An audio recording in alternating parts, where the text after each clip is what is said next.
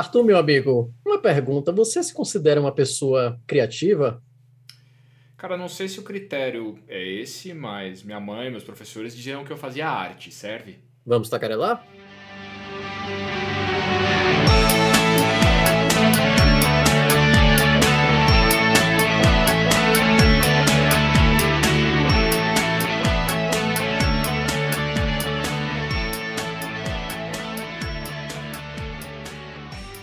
Eu sou Arthur Dias. E eu sou João Cortial. E esse é o Tagarelas Podcast. Essa história que eu fazia arte, João. Tá valendo? Eu acho que não conta, cara. Eu ia perguntar mais você, agora na idade adulta, se você se considera de fato uma pessoa criativa. Eu acho que você é. Eu sou. A síndrome do impostor tenta me dizer que eu não sou, mas eu tenho que ser porque eu escrevo, eu publico, eu escrevo música, então eu Sim, eu sou. Embora tenha a vozinha aqui no fundo dizendo, não, você não é. Eu vou ignorar ela e fingir que ela não existe. Verdade, é uma boa prática eliminar essa síndrome do impostor. Mas vamos hoje conversar mais sobre criatividade, o, como desenvolver essa criatividade que está dentro de nós. E temos uma convidada, meu caro, que hoje é especialíssima. É uma atriz improvisadora formada em teatro universitário da UFMG em 2008. Mudou-se para São Paulo em 2012, onde vive até hoje atualmente uma referência na improvisação teatral, trabalhando com nomes que você pode citar, meu amigo? Sim, claro, alguns algumas pessoas conhecidas aí, os Barbichas, Márcio Balas, ouvi falar que ela fez o trabalho do Jacaré Banguela também. Sou fã de todos. E desde 2003 ela oferece curso de comunicação e criatividade para grupos e empresas.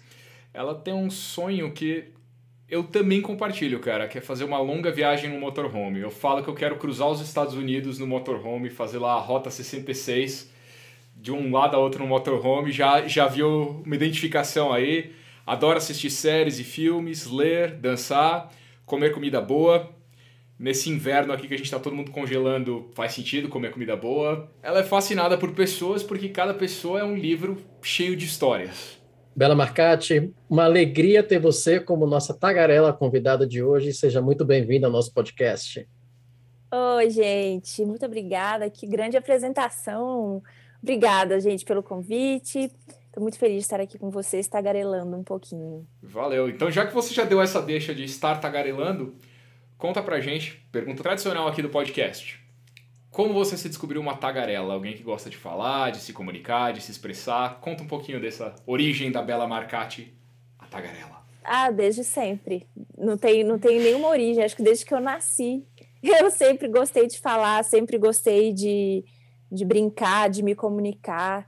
Tem vídeos de quando eu era pequenininha, dois anos de idade, falando, falando, falando, é, interagindo, dançando, é, no meu aniversário de dois anos, a família toda em volta, assim, na sala, e eu sozinha com a minha irmã dançando. Tipo, é, essa é uma parte muito, muito significativa da minha personalidade. Eu falo muito o dia inteiro, inclusive sozinha. Okay. Eu acho que então, se você ficasse muda, acho que acabaria então a, a sua maior qualidade justamente da expressão. Acho que você não, eu acho que eu ia dar um jeito. eu ia aprender a linguagem de Libras, eu ia desenhar, eu ia escrever, qualquer coisa. Deixar de comunicar. De alguma forma é se comunicar. Impossível. Exato. Estamos na mesma linha. É, e bom. obrigado de novo. Somos fãs do seu trabalho, gostamos muito de, de do que da, da, alegria que você vem trazendo, de como você se mostra realmente uma pessoa muito criativa. Mas o que para você é ser uma pessoa criativa? Olha, eu acho que ser criativo hoje tem muitas possibilidades. Não necessariamente, eu, eu vi o Arthur perguntando aqui um pouquinho antes se ser artista necessariamente é ser criativo. E não, são duas coisas diferentes. Hoje a criatividade, ela está em todas as áreas da nossa vida, independente da profissão. É, é você saber olhar a, a, a, sua vida, o seu entorno de uma maneira diferente, sobre outras perspectivas. Eu acho que hoje criatividade tem mais a ver com isso do que necessariamente a ver com pintura, desenho, coisas artísticas. Não que para você ser artista você não tenha que ser criativo, mas a criatividade não está só nessas, nessas tarefas. Acho que ela está presente 24 horas desde que você se permita enxergar, abrir. Então a criatividade como uma outra forma de ver o mundo. por exemplo. É, é estar aberto a, a mudar, mudar de ideia, mudar de perspectiva mesmo. Eu acho que a criatividade é uma mudança de perspectiva. Legal. É, aliás, muda, não só a mudança, mas eu acho que são inúmeras, infinitas possibilidades de perspectiva. Bacana, gostei dessa visão da, de como você amplia a sua visão do mundo, tem visões diferentes do mundo. Gostei muito dessa, dessa colocação sua. É legal, né? Eu gosto de pensar desse jeito. como você falou, faz parte do ser artista, ser criativo. Como você acha que esse seu lado artístico influenciou a sua criatividade? Ou vice-versa? Como a sua criatividade influenciou o seu lado artístico? Eu acho que foi a minha criatividade que influenciou meu lado artístico.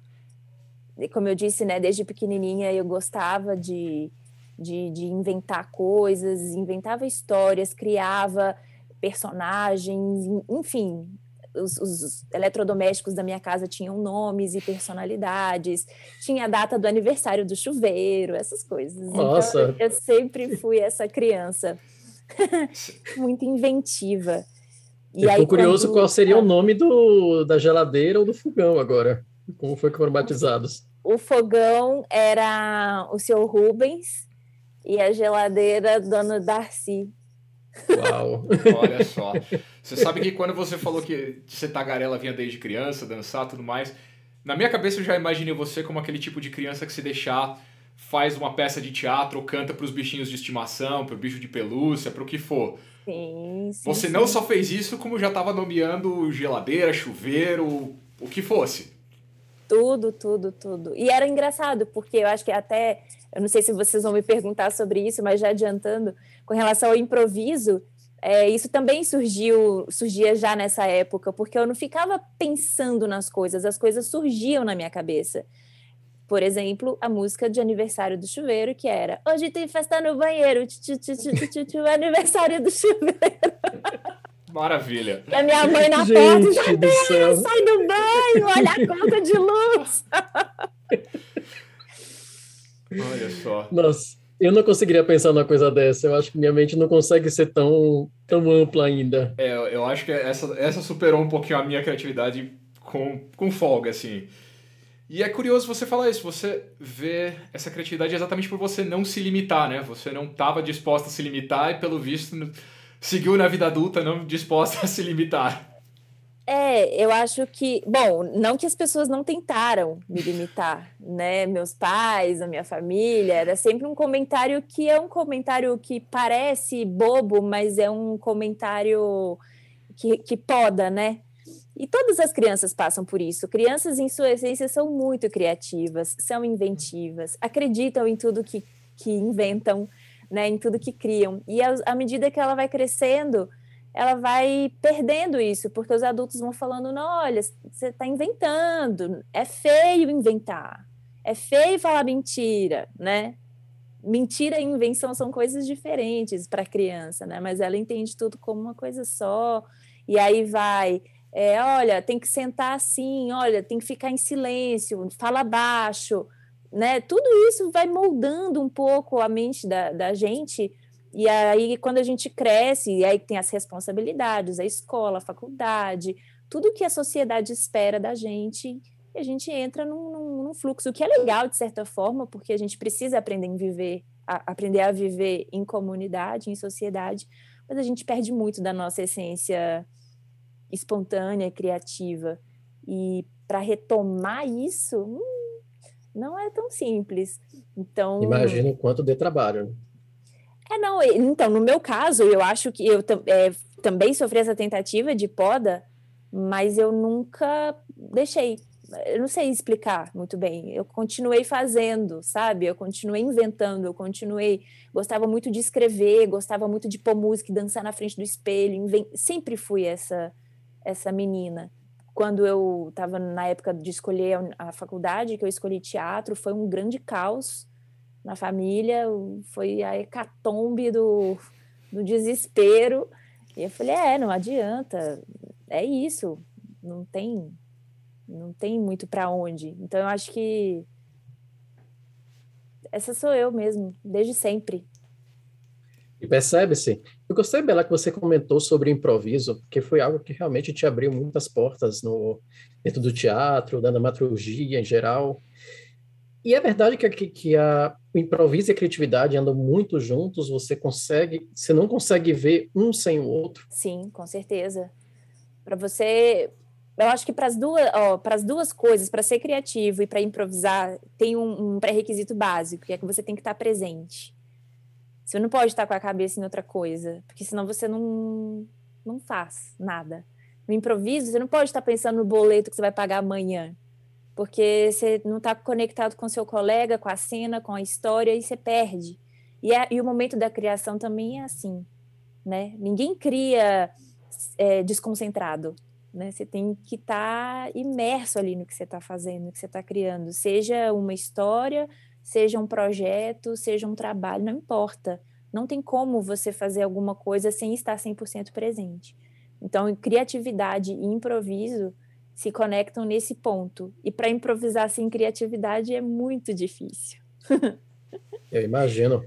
E como você, agora que você também trabalha no desenvolvimento da criatividade, não só seu, que imagino que seja algo perene, mas também com as pessoas com as quais você faz, dá os seus cursos, dá as aulas, que fatores você acha que facilitam para uma pessoa desenvolver a sua própria criatividade?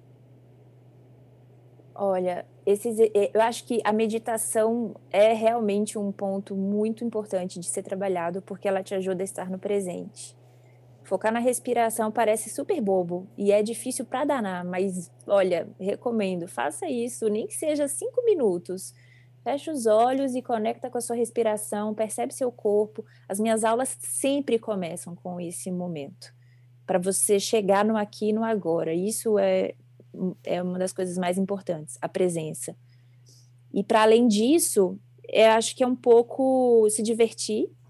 Acho que brincar é muito importante, porque se você coloca um peso, eu preciso criar agora, também não vai. Então você tem que estar. Tá desapegado do resultado, sabe? Você tem que estar tá mais afim de curtir o processo do que de, de, de, ter um resultado perfeito ao final. Então, é se permitir errar, experimentar muito, se divertir, jogar, desfrutar o processo e estar muito presente. Acho que são essas as coisas que eu tento trazer o máximo possível nos meus, nos meus cursos e nas minhas oficinas. Legal que isso é uma coisa que eu queria saber de você exatamente a questão do erro. Como lidar com esse medo de um, principalmente no improviso? Você uhum. com barbichas ou com qualquer outra coisa, qualquer outro grupo de improviso, você está exposta no palco e eu imagino que nem todas as improvisações que você tenta vão ter o resultado, vão sair do jeito que você queria, vão ser exatas. Como saber uhum. lidar com esse erro, com o medo do erro, com o medo de falhar, o medo de estar ali exposto? Bom, tem, du tem duas coisas. A primeira é que no improviso não existe erro. Existe o que é e o que não é. E se está começando a, a cena a falhar, está começando a cair, a gente dá um jeito de salvar. A maioria das vezes o erro acaba sendo um presente, porque a gente joga com esse erro a nosso favor. Então, essa é uma habilidade também que a gente precisa aprender a, a usar como transformar o erro em, em benefício, em, em, uma saída divertida que a plateia não vai perceber, ou que vai perceber e vai dar muita risada porque foi muito engraçado, sabe? Esse é, esse é um ponto, que o, não existe erro, não existe mesmo. E o outro, que é essa questão do medo, eu acho que é você se perguntar qual é o grande risco de fazer isso. Qual é o risco? O que de pior pode acontecer nessa, nessa circunstância? É, no caso do palco, qual é a pior coisa que pode acontecer? A plateia não ri? Talvez, mas isso vai durar cinco segundos até alguém entrar e fazer uma outra piada que o pessoal vai se divertir. Então, é, não tem risco algum, na verdade.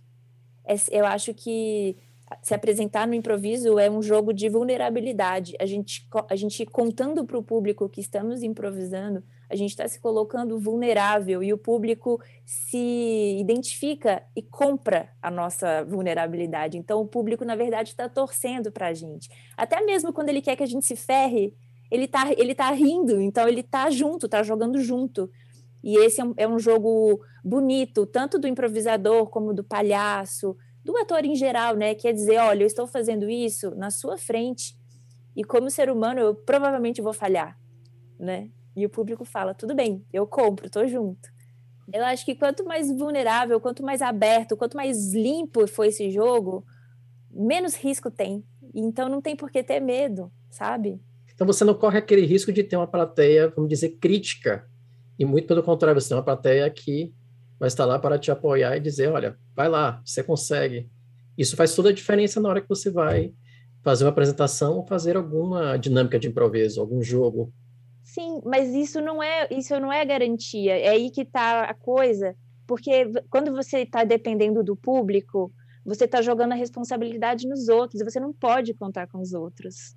Você uhum. tem que ter uhum. isso garantido para você, né? Você tem que estar tá com a sua estrutura firme de que eu vou me divertir, eu vou dar o melhor de mim aqui e não tem risco nenhum.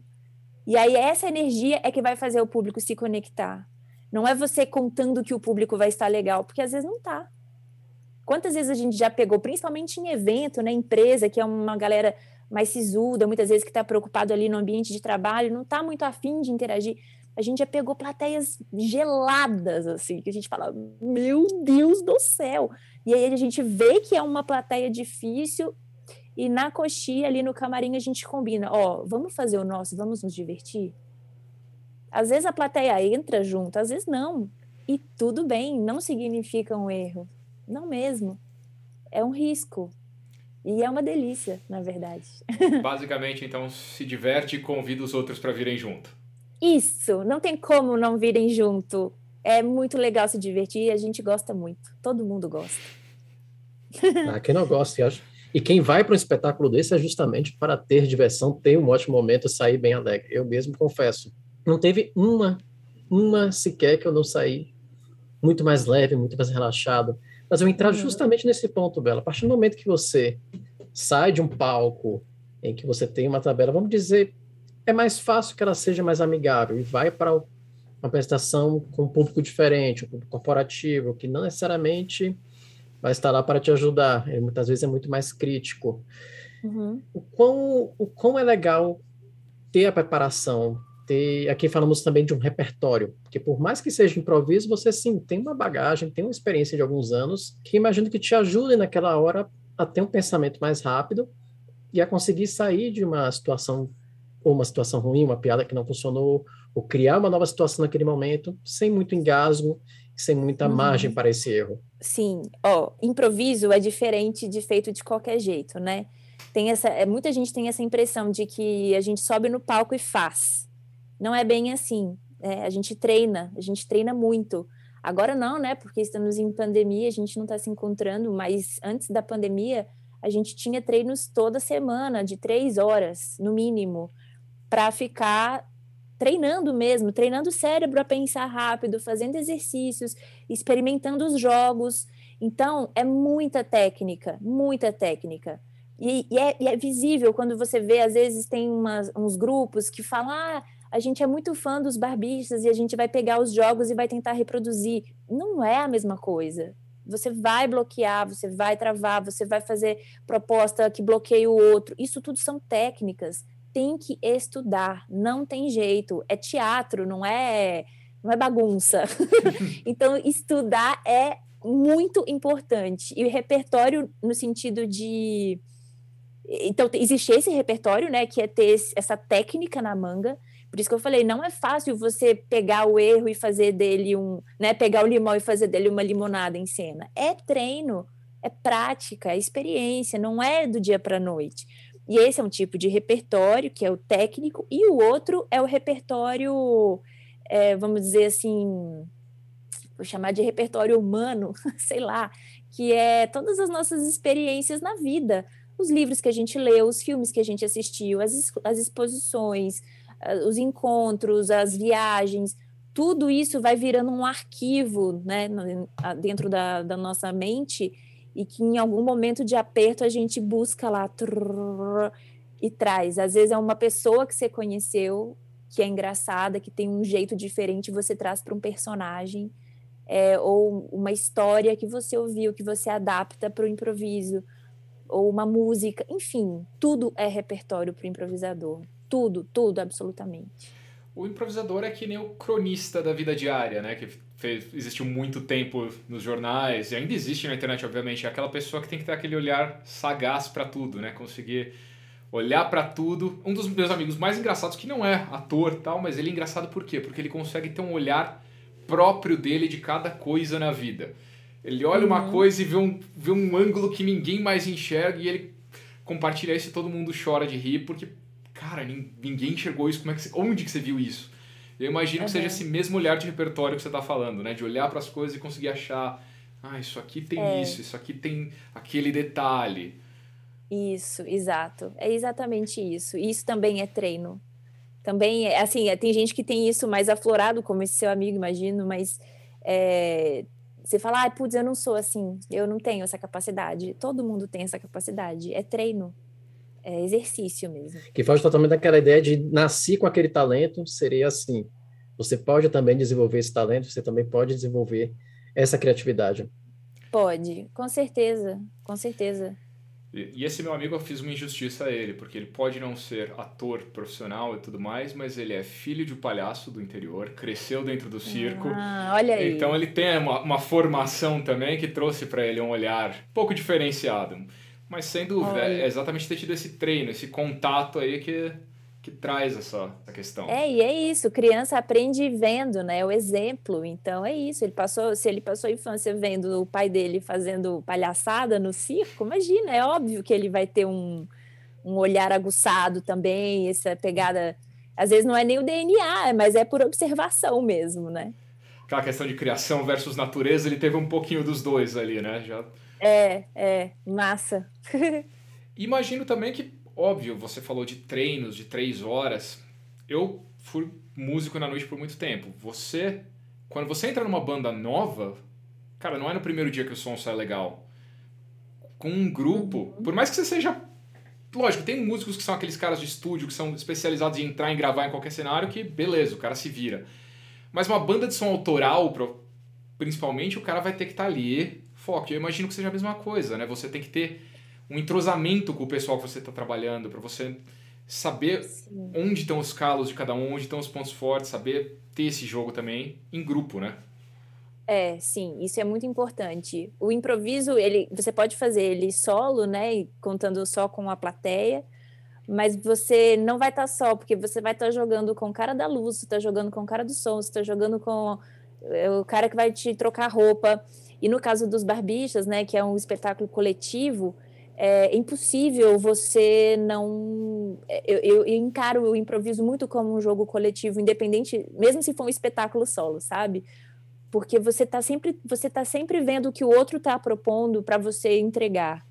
É um jogo coletivo no sentido de, de sintonia, de entendimento. Às vezes, quando você está em apuros numa cena que você não sabe como fazer, se o seu colega te conhece ele sabe que você está meio perdido, ele vai lá e te salva. Às vezes é um olhar que você dá e o outro já entendeu que ele pode sair de cena, que você já resolveu. Existe uma comunicação muito fina, muito fina, que é, que é ajustada a cada treino, por exemplo, mas não é nada combinado. É uma questão de de energia mesmo, sabe? Tem, inclusive, tem dia que nada vai com nada também. Tem dia que a gente ah, se atrapalha. Nossa, o que, que você fez aquela hora? Eu não entendi nada. Nossa, eu também não entendi nada que você falou. Acontece.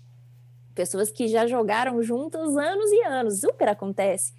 Mas, em geral, o que funciona é essa, essa harmonia, sabe? Assim como uma orquestra, uma banda mesmo, assim como você falou. Cada um sabe exatamente o que precisa fazer, para que a música toque soe bem, sabe? É um jogo muito coletivo e acho que isso é o que mais me encanta na linguagem do improviso. Não tem como fazer só. Por mais que você esteja, seja uma atriz solo no palco, você sempre tem que contar com outras pessoas. Famoso entrosamento entre, entre a parte técnica, entre atores, entre jogadores, no caso de improviso de jogos. É. Eu lembro que você comentou que também não o improviso ele não é só os, não são só os jogos, como você faz no Barbichas, no tinha no Comedians Club, mas também você pode ter peças de improviso, mesmo assim entrosamento, repertório, sempre foram grandes aliados. Sim, sim, espetáculo dramático também, né? Até, até se é um solo e não tem equipe técnica, sei lá, você vai, eu vou começar a improvisar aqui no meio do, da praça de alimentação do shopping, sei lá. O tema você vai ter que pegar de alguém. todo mundo saber que é improvisado. Então, é então é isso. Sozinho você não faz. E, e, e, eu acho que isso é um caráter, inclusive, da arte, né? Muita gente fala, ah, eu escrevo muito, mas eu não publico meus textos, eu fico tudo na gaveta. Então, desculpa, você não escreve. Porque é, você tem que, né? Tudo, a coisa só existe quando é compartilhada assim na vida, tudo, a alegria, a tristeza, a emoção, a, a escrita, o, né? Eu acredito muito no, no poder do compartilhamento. Porque, e mesmo que não esteja pronto, mesmo que não esteja bom o suficiente, né, para você, é quando você compartilha que você vê como isso chega no outro, você vê como isso reverbera no outro, e o outro vai te dar um feedback, vai dizer gostei, ou não, não gostei, ou ó, oh, faça isso, ou que tal se você fizer tal coisa? E aí é que a coisa existe de fato e cresce. Essa coisa de criar, enfiar na gaveta, não tá com nada. eu vou mais além, eu digo que não é nem só arte, comunicação. Comunicação não existe sem a via aí de duas mãos. Mesmo Exato. que a, a mão do retorno, do feedback aí seja um silêncio, você não saiba quem está ouvindo, se você não está colocando para alguém ouvir, eu concordo com você. Não, não existe. Não. Uhum. Coisas no vazio não existem. No, fica lá num, num limbo da imaginação. E... Exato. E a gente, quando está dentro de uma criação, a gente não tem muita noção. Às vezes a gente precisa mesmo de um olhar de fora, né? A gente precisa de um, de um palpite, de um, sei lá, um retorno. Às vezes a gente está dentro do negócio e não tem essa visão, essa outra perspectiva, como eu disse no começo, né? Às vezes a pessoa que está de fora vai te dar uma outra perspectiva, uma outra ideia que você nunca pensou. Então, eu sou muito a favor de compartilhamento de ideias, de projetos, de é, cena, de tudo. Compartilhamento e feedback também. Eu, eu, sempre comento que feedback é sempre presente. Vejo é. agora que mesmo na improvisação, você sempre tem aquele momento depois de, e aí, o que, é que você achou? Foi legal, não foi? Até para você se desenvolver e a próxima apresentação ser ainda melhor. É, às vezes a gente não faz muito isso. Às vezes a gente não faz muito isso de ficar fritando. É... Porque também no improviso é isso, saiu que saiu, né? Não existe muito certo e errado, como eu disse. É tipo, ah, é isso que tem para hoje, vamos lá. Às vezes a gente dá risada depois, a gente comenta como que aquela hora, o que, que era que você estava propondo que eu não entendi. Mas essa coisa de ficar analisando muito, ah, isso não. Claro, a gente analisa os jogos. Ah, esse jogo deu certo hoje, esse jogo não está rolando muito, a gente precisa ajustar um pouco aqui. Isso sim. Mas com relação à criação daquele dia, não tem muito como como fazer feedback, porque saiu. Você falou saiu, em jogo, né? Você falou em jogo, Bela, curiosidade minha. Hum. Seja Barbicha, seja Comedians Club, seja nos cursos que você mesma participou ou ministrou, teve algum jogo que te tirou muito da sua zona de conforto, que você, poxa, aqui, esse me exigiu muito? Cara, tem um jogo, um jogo que, que a gente tinha lá no, na noite de improviso, né, no Comedians, que era o Conselho de Boteco que você tem que cantar uma música improvisando um problema referente à profissão que o público te oferece. E a gente jogava esse todo toda quarta-feira. Eu fiz esse jogo, sei lá, mais de 100 vezes e ele sempre me dava dor de barriga segundos antes de, de começar. Inevitavelmente, eu ficava muito ansiosa. Tinha noite que era brilhante, tinha noite que não era tão brilhante assim mas é um jogo que me dava muito muito frio na barriga, assim. Era esse o conselho de boteco. E você tinha alguma estratégia para lidar com isso ou era na, naquele clássico se deu frio na barriga, vai com frio na barriga mesmo e vamos que vamos? É, não tem muita opção, né? Vai, vai com medo mesmo. O lance que eu tentava fazer pelo é, é, a, a, o público dava profissão, né? Então, por exemplo, ah, é, aeromoça daí eu ficava. Aí primeiro eu tinha que pensar no problema referente a essa, a essa profissão. Tá, então tá, é a aeromoça que come todo o lanche do avião, sei lá.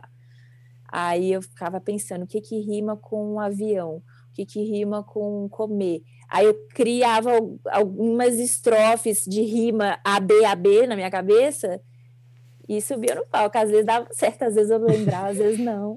Aí, é assim, isso assim, em dois minutos, entendeu? Enquanto o primeiro já tá cantando, você já tá aqui, ai meu Deus, o que, que eu vou fazer? O que, que eu vou falar? Não sei, não sei.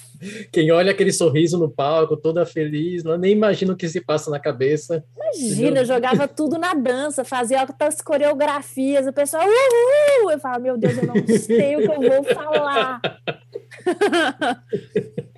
ai, ai, mas esse jogo é muito legal. Bela, você comentou no início do, desse episódio que usa muita meditação como uma maneira de ampliar sua criatividade, de deixar exercitar um pouco mais seu cérebro para se manter num bom estado. Além da atuação e da meditação, que outras atividades você usa para que você faz ou que você sugere para que as pessoas desenvolvam sua criatividade? Olha, eu tenho feito um exercício já faz mais de um ano que é um exercício sugerido pela Julia Cameron no livro Caminho do Artista.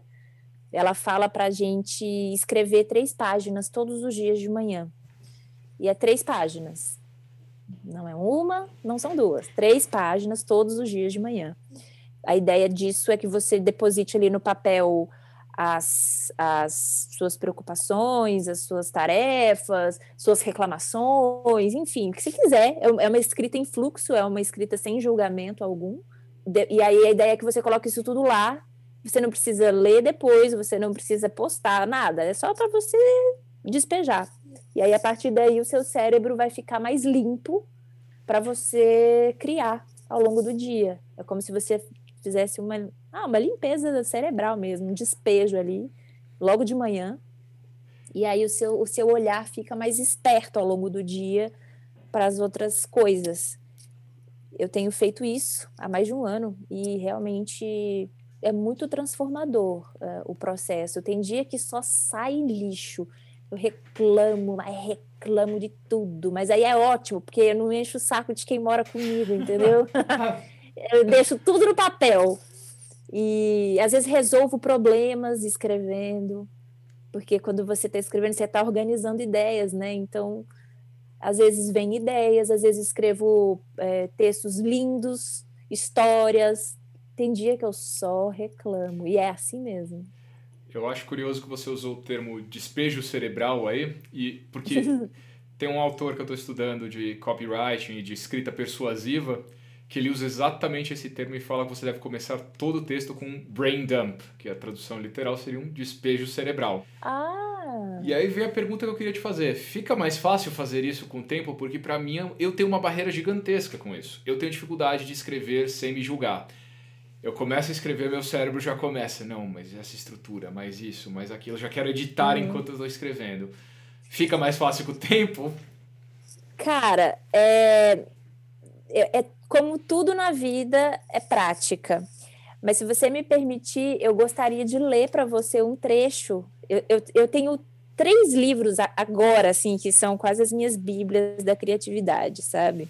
E aí, em um deles, a gente fala sobre. Ah, aqui, olha isso maravilhoso, sobre o perfeccionismo.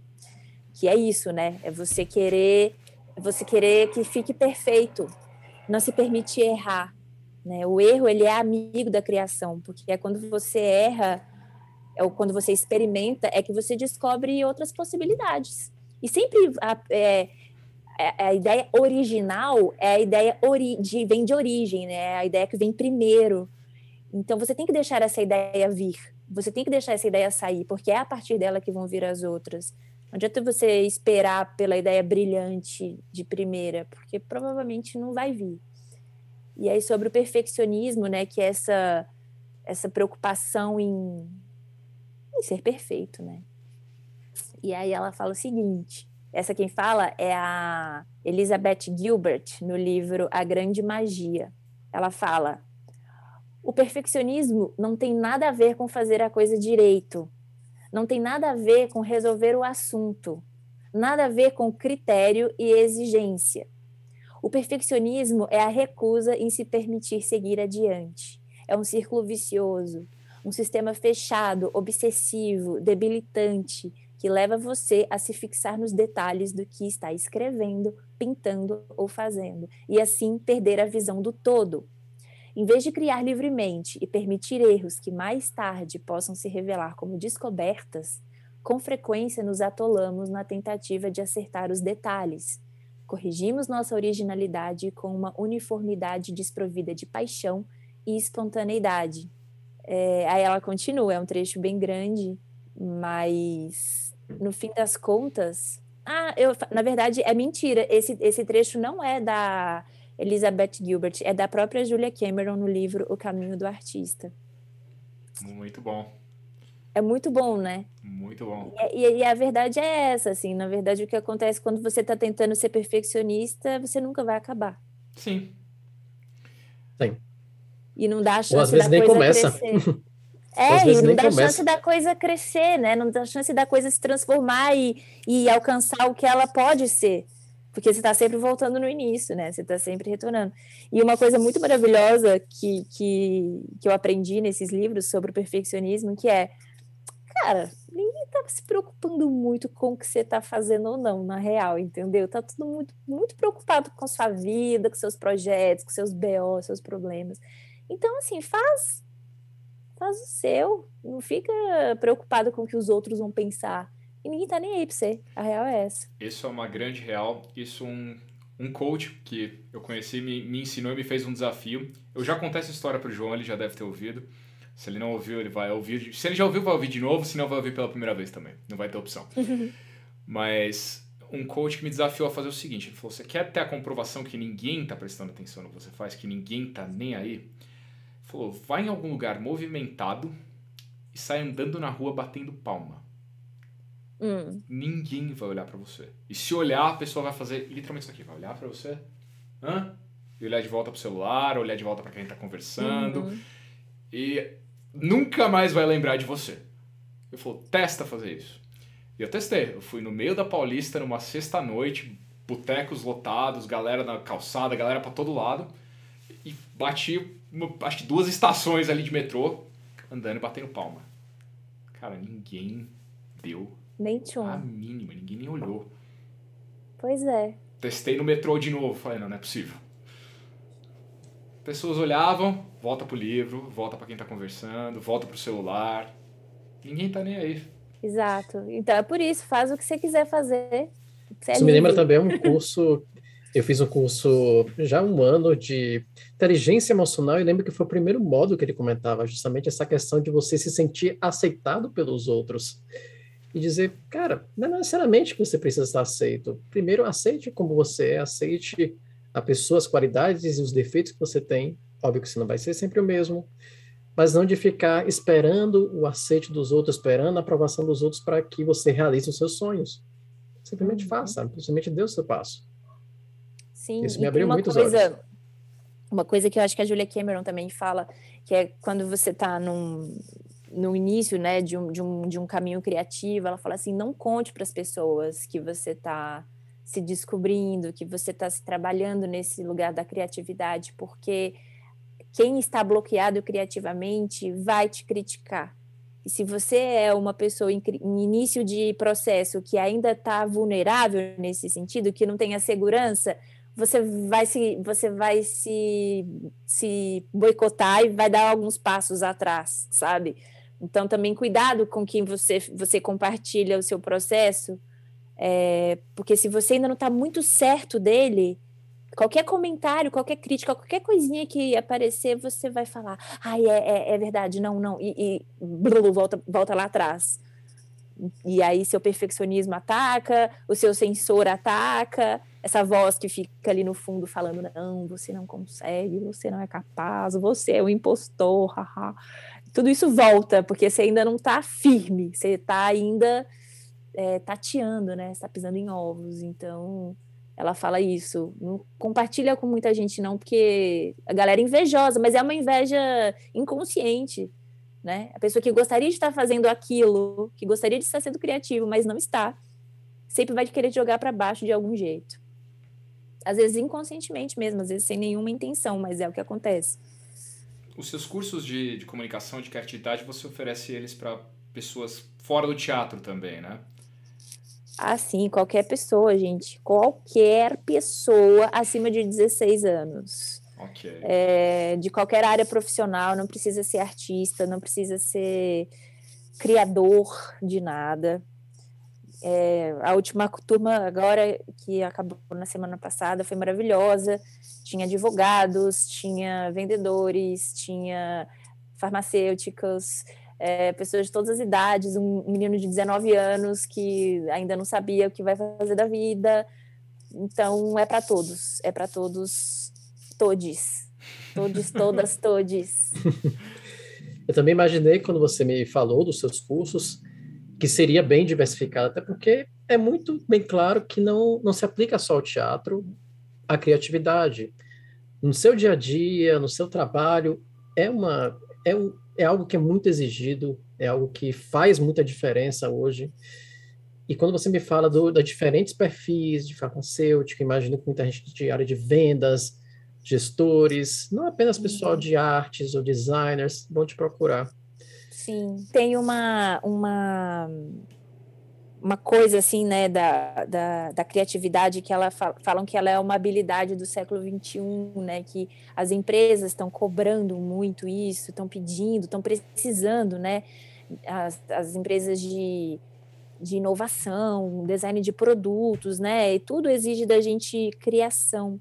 Mas a criação, na verdade, é uma parada humana, né? A, a capacidade de criar é, a nossa, é o que nos difere de, de todos os outros seres eu gosto de falar que a minha oficina, o conhecimento sobre criatividade está no Google. Você entra lá, google.com e coloca lá, criatividade. Vai aparecer um monte de livro, um monte de coisa. Agora, a experiência é, de vivenciar a coisa, de, de, testar isso na sua vida, é o que a minha oficina propõe. Não que eu seja super special, mas é uma proposta de brincar. É uma proposta de, e aí, vamos, vamos brincar de criatividade? Vamos experimentar isso aí na sua vida? Na sua rotina, na sua, na sua história. E é um mergulho para dentro, porque é uma coisa muito humana. Então, é um mergulho para dentro para sair de você o que tem de mais sincero, mais espontâneo, mais verdadeiro, mais essencial, sabe? Eu amo. Eu amo. Então é muito, então é muito mais do que uma. Você criar um soft skill, agora falando uma linguagem meio mercado, é... mas mais uma jornada de redescoberta sua enquanto Sim. um ser criativo, enquanto um ser que pode colocar coisas novas, criar coisas novas. Sim, é para suas relações, é para sua vida, principalmente nesse momento de pandemia que a gente está passando por é, um, um, ah, eu acho que é um, uma pandemia mental também, né, psicológica, né, que a gente está passando. Não está fácil para absolutamente ninguém. Então é uma forma de também desestressar um pouco, saber dos seus limites, o que, que te acalma, o que, que te desperta a sensação de prazer, o que, que sabe? É, gatilhos, né, também para você se cuidar melhor nesses tempos. Então, eu acho que é um combo da alegria em tempos mórbidos. em tempos mórbidos que possam se transformar em tempos mais felizes, não é verdade, meu amigo Arthur? Eu acho que é um ponto de vista bom, porque vem de tirar aí tirar leite de pedra um pouco, aproveitar esses tempos para refletir, olhar para dentro, fazer exatamente isso que a Bela propôs, se redescobrir, se reencontrar. Uhum. Não há não há por que ser de todo ruim, não há porque não não há tragédia que não dê para tirar alguma coisa, um aprendizado. E caros ouvintes, vocês infelizmente estão só ouvindo e não podem ver, dá para ver o brilho nos olhos da Bela quando ela fala que ela realmente ama isso, porque fica bem claro que você se entrega a fazer isso, né? É, e foi uma descoberta durante a pandemia, na verdade, assim, né? Claro, já improviso há muitos anos, né? Mas a pandemia me tirou o palco, né? Me tirou o contato. É, tudo isso que eu falei, né? Da importância do coletivo, tudo isso foi tirado da gente, né? Durante essa pandemia. E eu tô dentro de casa mesmo há um ano e meio, quase né, sem teatro, sem eventos, sem tudo que eu vivia. Então foi um jeito que eu encontrei de me conectar com pessoas falando de uma coisa que eu realmente acredito e que eu realmente tento aplicar na minha vida diariamente. E acho que é por isso que tem tanto. Eu, é, é maravilhoso. Eu, eu fiz tantos amigos já, foram três turmas até agora. É, e eu tenho amigos, cara. A gente marca, acabou a oficina, a gente marca de se encontrar no Zoom para comer pizza. Sabe? É, é muito precioso isso, nesse momento em que a gente não está podendo encontrar as pessoas e que a gente tem medo de encontrar, né?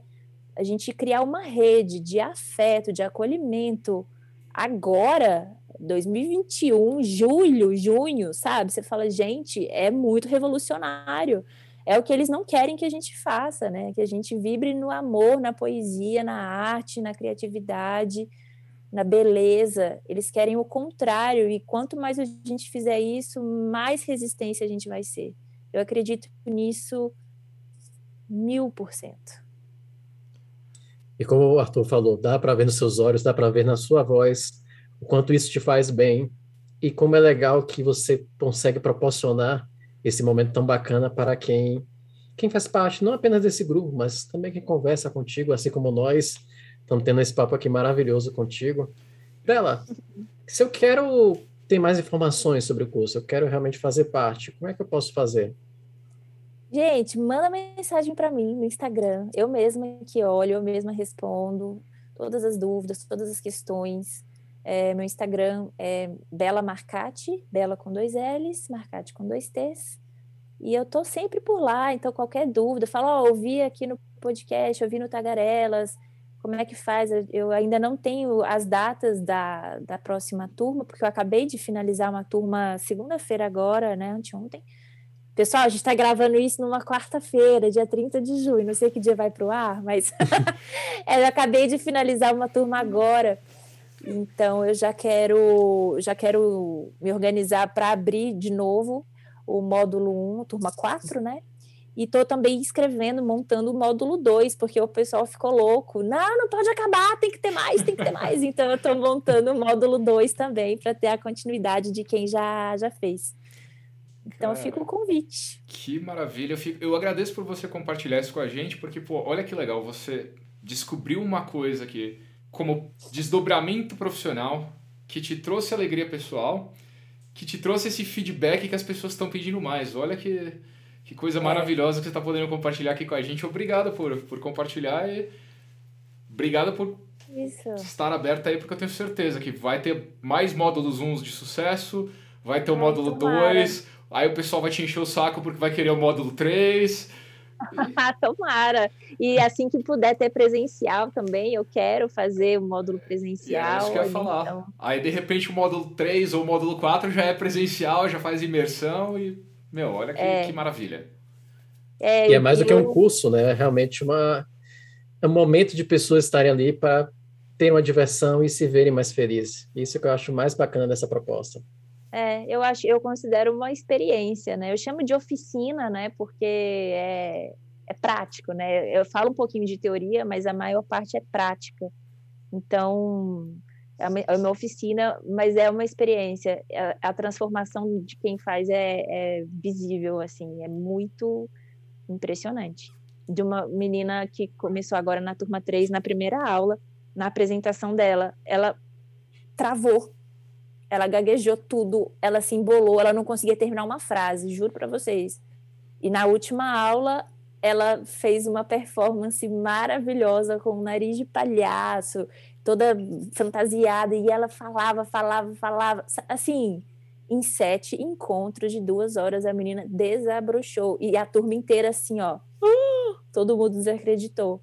Hoje ela mandou um vídeo de feedback da oficina falando assim para a câmera, tipo, gente, o curso da Bela, não sei o que, não sei o que, não sei o que lá. Eu falei, gente, quem é essa? Que que, que aconteceu?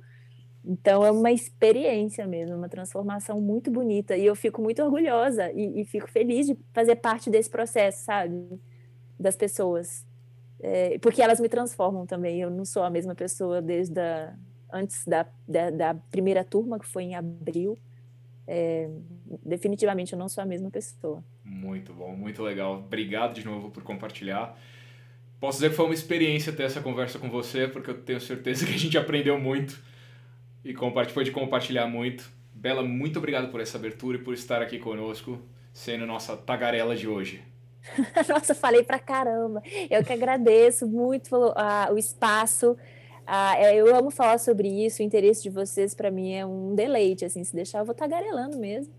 Adorei. Muito obrigada. Ó, Valeu. Vamos combinar assim, então. Quando você lançar o segundo módulo, você volta para contar pra gente de como foi. Fechado, super combinado. Fechado. Já está aqui, já fez o primeiro episódio, já faz agora o segundo episódio, o terceiro episódio, na mesma linha dos módulos. Exatamente. Fechado, topo. E não se preocupe. Obrigado mesmo. Como diz o nome do podcast, todo mundo que vem aqui fala a mesma coisa que você. Ah, eu falei muito. Não, gente, é pra, é pra vocês falarem, é pra gente falar, é pra bater papo, senão não tem graça, pô. Não tem, tem que rolar essa troca, é. senão não é divertido. É, me chamou para falar do, do tema que eu gosto. Eu não tenho como controlar. Eu vou falando, vou falando.